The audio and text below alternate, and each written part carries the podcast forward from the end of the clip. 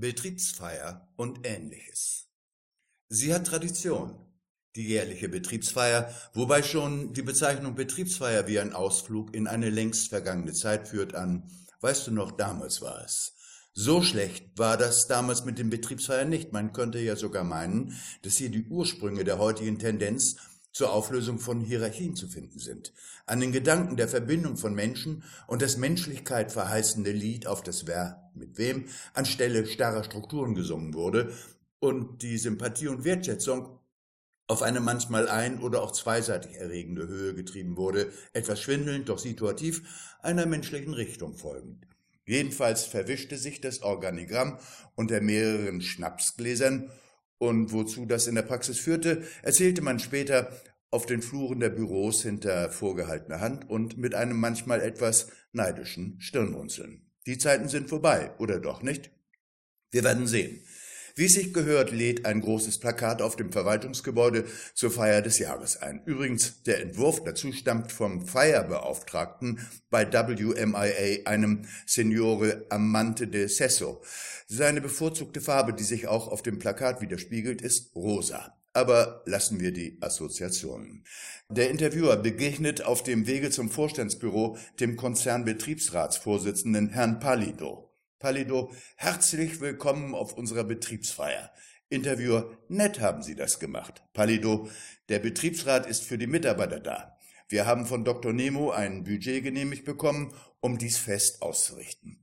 Interviewer, oh, dann gibt es ja reichlich gratis. Palido, nicht was Sie denken.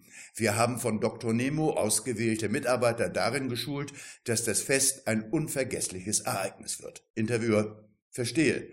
Das sind die Feelgood-Manager, oder? Palido, die Leute da unten in der Produktion brauchen ja eine Anleitung, um zu feiern. Interviewer, Sie meinen eine Einladung zum Feiern.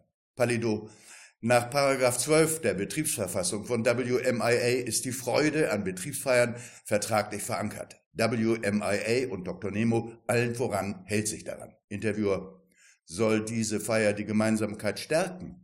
Sind denn alle in einem Raum oder jedenfalls alle gemeinsam bei dieser Fröhlichkeit?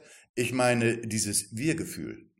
Palido, natürlich nicht, das wäre ja unmöglich wegen der Anzahl der Mitarbeiter. Interviewer, wie haben Sie das gelöst?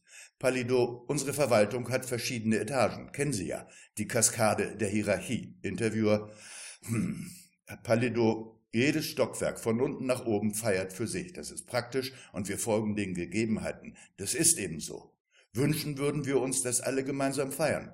Geht aber nicht. Interviewer, geht aber nicht, ist in weiten Teilen des Management ein hoch akzeptierter Satz. Dr. Nemo erscheint und begrüßt den Interviewer. Er bedankt sich beim Betriebsratsvorsitzenden. Palido, klasse gemacht, alles wie immer. Dann drückt er ihm ein Gläschen Dom Perignon in die Hand und prostet ihm zu. Palido fühlt sich geehrt.